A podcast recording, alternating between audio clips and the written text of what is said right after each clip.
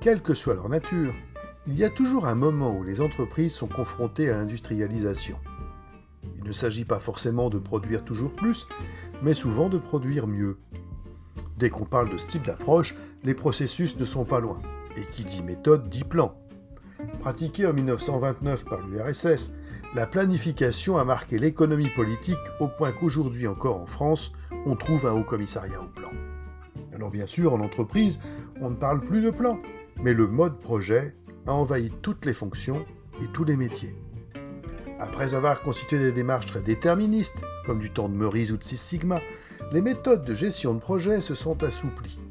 Aujourd'hui, tout se doit d'être agile, et ce qui n'était en 2001 qu'une philosophie de développement informatique est devenu une sorte de dictature par les projets, à grand renfort de post-it notes collées sur les murs et de réunions d'analyse de backlog. Face à cette approche assez totalitaire, il peut être utile de relire l'excellent Libre d'obéir de Johann Chapoutot. Bien sûr, c'est une approche historique, mais elle permet de mettre en perspective le monde dans lequel nous vivons et de questionner toutes ces méthodes qui, soi-disant, donnent plus de liberté. Mais surtout, quelle que soit la méthode qu'on adopte, le mode projet permet de rendre les idées tangibles et palpables. S'engager dans un projet permet de se mettre en marche et de se confronter au réel. Comme disait Sénèque, il n'y a pas de vent favorable pour celui qui ne sait pas où il va. Dans un projet, tout peut changer.